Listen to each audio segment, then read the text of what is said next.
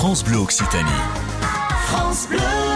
Dans le Lot, à Cahors pour un week-end à la rencontre des artisans d'hier et d'aujourd'hui. Bonjour Clémence Parot.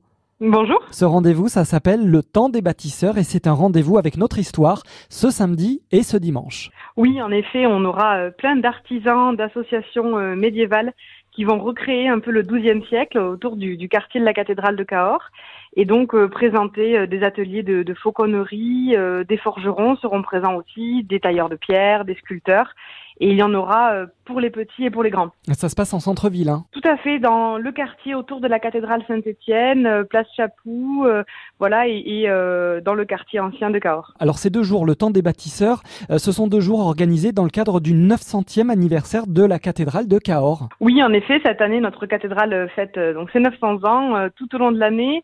Chaque mois, un siècle sera mis à l'honneur, donc c'est le 12e siècle cette année, et l'association du 900e anniversaire a, a réuni autour d'elle donc euh, des associations, des artisans pour euh, faire revivre ce siècle euh, qui a permis la construction de, ces magnifiques cathédrales en France. Deux journées où on peut évidemment amener nos enfants avec des ateliers ludiques?